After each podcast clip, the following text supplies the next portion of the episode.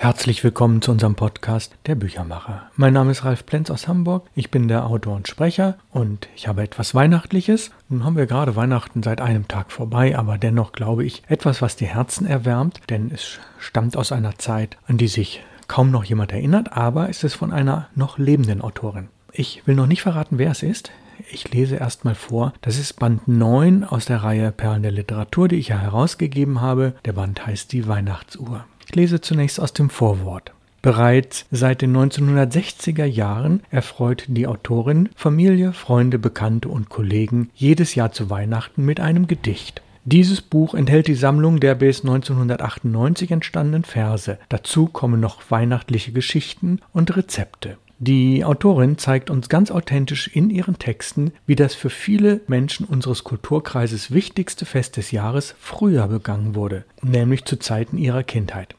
Die Autorin feiert 2021, dem Jahr der Neuerscheinung der Weihnachtsuhr, ihren 92. Geburtstag. Weit zurück in die Vergangenheit entführt sie uns bis in die 1930er Jahre und lässt uns teilhaben an den Erlebnissen der kleinen Antje, bis hin zur späteren, zu der erwachsenen Frau Tietz Bartram in den 1990er Jahren. Ja, Name der Autorin Antje Tietz-Bartram, Mitglied in der Hamburger Autorenvereinigung, dort auch Ehrenmitglied im Vorstand. Eine sehr aktive Frau, die ich persönlich etliche Jahre schon kenne. Und dieses Buch, Die Weihnachtsuhr, das hat es mir angetan, weil es eben sehr schön weihnachtliche Stimmung verbreitet, auch in der Vorweihnachtszeit. Und selbst wenn man das Buch im Januar oder Februar lesen würde, würde man sich schon auf das nächste Jahr freuen. Die Weihnachtsuhr selbst, ja, gibt es die wirklich? Das werden Sie also herausfinden im Laufe dieser Geschichte, denn die erste Geschichte, um die es sich hier handelt, heißt Weihnachten bei uns zu Hause und es ist die Weihnachtsuhr gemeint. Weihnachten begann bei uns schon Mitte November. In manchen Jahren war dies noch früher. Das kam daher, dass mein Vater sich im großen Gartenzimmer, das neben seinem Arbeitszimmer lag, eine richtige Werkstatt eingerichtet hatte.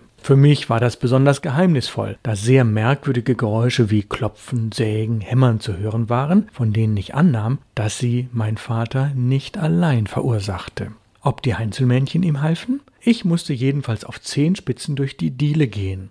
Der ganze Bereich des Parterres, in dem ich mich sonst so gerne versteckte, war tabu. In der Küche roch es noch lange nach der Quittenernte, nach dieser Marmelade, und die Quittenwürste wurden im Badezimmer zum Trocknen aufgehängt. Ich saß am Küchentisch und bastelte, denn da ich das einzige Kind in diesem Hause voller Erwachsenen war, fühlte ich mich am meisten zu den Mädchen hingezogen, die eine Atmosphäre hatten, die mir gefiel, die mir nicht fremd war und die mich nicht zwang, mich gut zu benehmen, was ich hasste. Mit Mädchen sind die Dienstmädchen gemeint, die Dienstboten in der Küche. Als dann die Adventszeit kam, änderte sich zuerst nicht viel. Allerdings gab es sonntags braune Kuchen auf Weißbrot, roch es nach Apfelschale, aus der man den Apfeltee bereitete. Erst am 13. Dezember begann die Spannung einzusetzen und die wurde durch die Weihnachtsuhr hervorgerufen, die der Großvater meines Vaters für diesen, als er drei Jahre alt war, gebastelt hatte. Das war 1901. Und da mein Vater am 13. Dezember geboren wurde und noch zwölf Tage bis zum Fest blieben, war der Uhrenrhythmus eingehalten. Grafisch sehr schön anzusehen, mit alten Oblaten beklebt, haben die kurzen Verse noch heute ihre Bedeutung. Am 13. heißt es, bald kommt die schöne Weihnachtszeit, worauf die ganze Welt sich freut. Und am 14. Oh, lasst uns gut und artig sein, wer bös ist, darf sich ja nicht freuen. Ich beschloss, sehr brav zu sein. Als es ans Backen der weißen Kuchen ging, suchte ich verzweifelt die Kuchenformen. Schließlich fand meine Mutter sie unten in der Weihnachtswerkstatt. Was sie da sollten. Nun, das klärte sich bei mir spätestens am Heiligabend auf. Mein Vater hatte ein sogenanntes Transparenthaus gebastelt. Die Seiten hatte er als Laterne zum Zusammenfalten gekauft, ausgeritzt und mit Transparentpapier hinterklebt. Da mein Vater gut werken, aber gar nicht zeichnen konnte, hatte er die Kuchen Formembleme übertragen, ausgeschnitten, mit Transparentpapier versehen und zu einem Dach verarbeitet. So fanden sich die Rehe, Lämmer, Schwäne, Enten dort wieder. Es wurden nun weiße Plättchen gebacken, die wir Spekulatius nannten. Sie schmeckten sehr nach Zimt. Am 15. heißt es, Oh, seid gehorsam, fromm und gut und denkt ans Fest mit frohem Mut. Nun, das tat ich. Ich fand im Gegenteil, wie alle Kinder, dass es nur schleppend weiterging. Am 16. dann, kommt, lasst uns lustig weiterdrehen, bald wird der Zeiger oben stehen. Und wenn der Zeiger oben steht, dann jubeln wir von früh bis spät. Ja, wenn. Es waren nun fünf Minuten vor halb. Ich konnte die Uhr vom Haken nehmen und umdrehen, das andere rote Band benutzen. damit man die Schrift besser lesen konnte. Endlich heißt es, nun sind es sieben Tage noch. Oh, Weihnacht, Weihnacht, komme doch.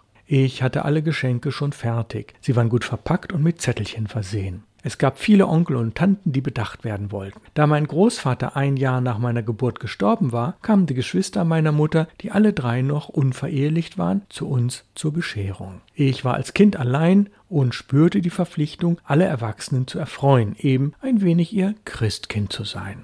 Ich war wohl fünf oder sechs Jahre alt, vielleicht auch sieben oder acht. In diesen Jahren spielte sich alles in derselben Reihenfolge ab. Zunächst wurde das Engelkleid herausgeholt. Ob es noch passte, wurde probiert, sonst musste es verlängert werden. In jedem Jahr wurden neue goldene und silberne Sterne draufgeklebt. Dann wurden die goldenen Flügel ausprobiert. Sie waren aus Pappe und ich zog sie wie ein Rucksack über. Musste ich mein Gedicht lernen, denn es war inzwischen schon der 19. Dezember geworden. Zitat, wer spät durch die verschlossene Tür, verdienet kein Geschenk dafür, sagte die Weihnachtsuhr.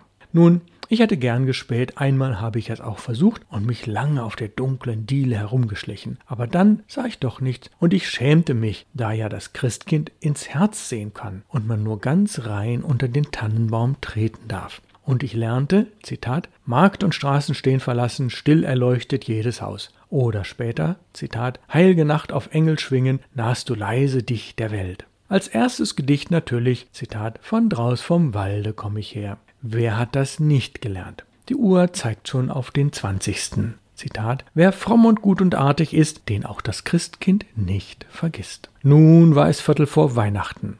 Zitat, Du Christbaum mit den Lichtern hell, wir harren dein, oh komm doch schnell. Ich hatte meine Geschenke schon alle in einen alten Korb getan und bereitgestellt. Mit allen Kinderherzen fragte auch die Uhr, Zitat, wann wird die Tür aufgetan, wann zündet man die Lichter an? Es gab Schulferien, vielleicht auch ein wenig Schnee. Die Spannung steigerte sich. Die Uhr verkündete, Zitat, Triumph, das Fest ist morgen da, wir Kinder freuen uns, hurra! In dieser Nacht meine ich, gar nicht mehr geschlafen zu haben. Der Weihnachtsmorgen war noch voller Alltag. Der Staubsauger heulte. Überall hatten die Menschen es Hilde, eilig. Es schimmerte noch nicht viel Weihnachtliches auf ihren Gesichtern. Ich war überall im Weg. So schickte man mich zu einigen uns bekannten alten Damen mit einem Rotkäppchenkorb voller leckerer Dinge. Ich besuchte ein altes Fräulein auf dem Kloster. Bei ihr war alles wie geleckt. Ich traute nicht, mich hinzusetzen, doch in jedem Jahr durfte ich ihren großen, gläsernen, halbkugelförmigen Briefbeschwerer anfassen und mir die bunten Blumen darinnen betrachten.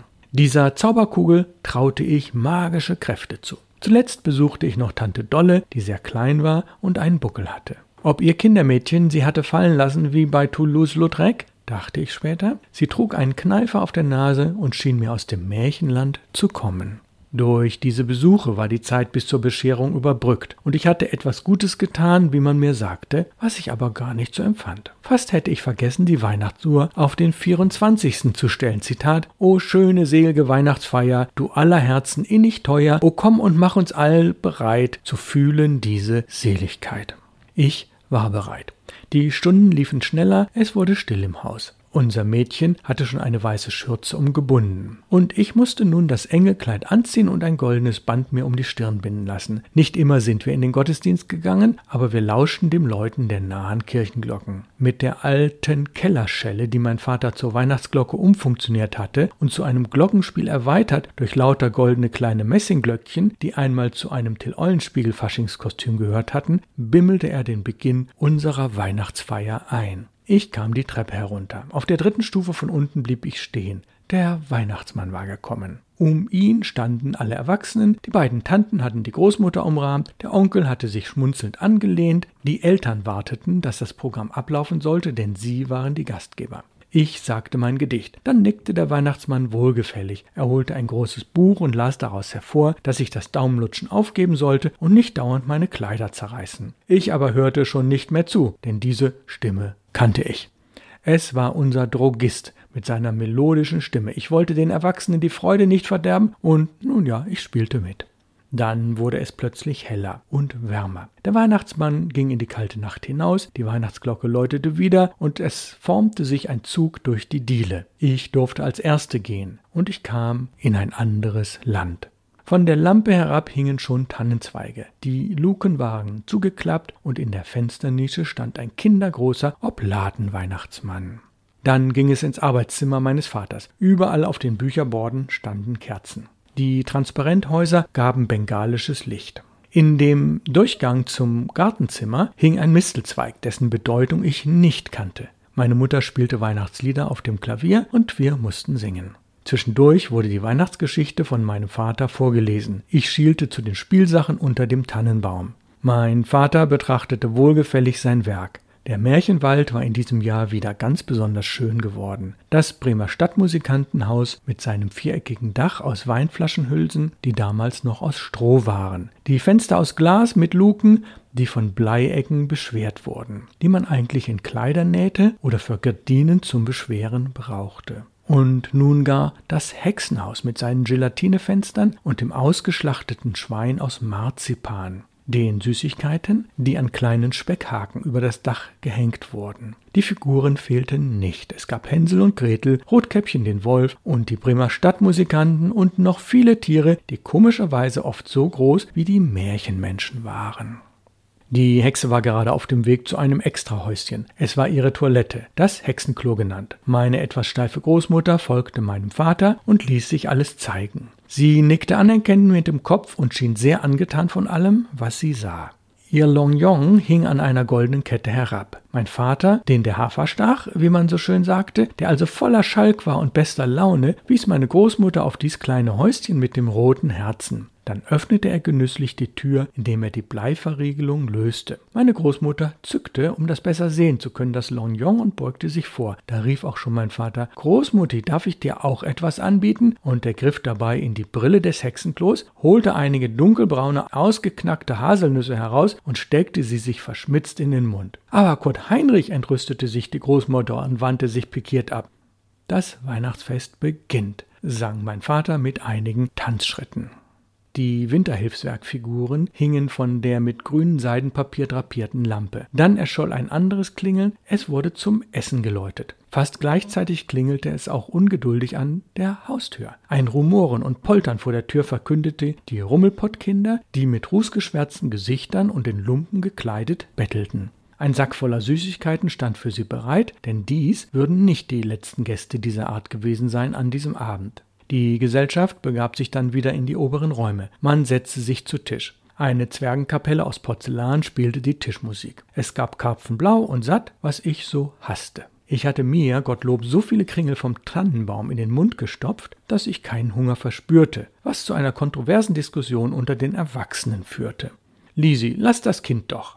Kommt gar nicht in Frage. Und so fort. Währenddessen sezierten die Tanten die Karpfenstücke, banden sich die Herren die Servietten wie Lätzchen um den Hals. Ich betrachtete die kleine Edeltanne, die mit ihren braunen Tannenzapfen und schlichten Kerzen wie aus dem Walde hereinspaziert leuchtete. Irgendwie ging dieses furchtbar ermüdende Mahl, wie ich es empfand, zu Ende. Fisch zu essen habe ich nie gelernt. Die Gläser klangen, die Zeit rann. Großmutti sagte, gleich muss unser Kutscher kommen. In Windeseile wurde ich von unserem Mädchen aus dem Engelkleid befreit, die auch froh war, dass sie nun frei hatte. Ein gutes Waschwollkleid mit Smog, passender Hose und weißen Wollstrümpfen, die nur zu Weihnachten nicht kratzten, weil ich es nicht fühlte, wurde gewählt. Die Kerzen wurden gelöscht, die Wintermäntel aus dem Schlafzimmer geholt, alles eilte nach unten und bestieg den Landauer, um die kleine Reise zu Großmuttis Villa anzutreten. Wenn Schnee lag, wurde der Pferdeschlitten angespannt, der Kutscher knallte mit der Peitsche, die Pferde setzten sich in Bewegung und ihre Glocken läuteten weihnachtlich den Weg entlang. Ich saß zwischen den Tanten. Sie wärmten mich gut, sie haben es mein Leben lang getan. Ich hatte immer drei Mütter. Im Brunnenweg war die Auffahrt erleuchtet. Hier stand Großmuttis Mädchen in wallender gestärkter Schürze im Eingang und begrüßte uns. Es war alles ein wenig herrschaftlicher als bei uns in der Stadt. Schon das Haus, umgeben von Tannen, Taxus und Ilex, zauberte eine andere Atmosphäre. Dann die große Halle mit den Geweihen, die noch Großvater geschossen hatte, und dem furchteinflößenden ausgestopften Wildschweinkopf. Man nahm die Garderobe ab und begab sich nochmals in ein Esszimmer. Es gab einen Fleischgang, meistens wild, einen dicken Pudding dazu oder hinterher meistens Apfelsinenpudding mit Gelatine, der so schön wackelte. Ich durfte bald aufstehen und sah einen elektrischen Puppenherd aus der Ferne, dem Salon, herüberblinken. Doch schwupps wurde die Tür nochmal verschlossen, der Tannenbaum erst angezündet. Die silbernen Sterne raschelten, die Wachsengel drehten sich in der Wärme. Tante Dicky saß Cornelius Lieder, ich wurde müde. Man ging nach nebenan ins Wohnzimmer und es gab Punsch. Ich landete auf einem Schoß und lehnte meinen Kopf an eine warme Schulter. So fühlte ich mich geborgen.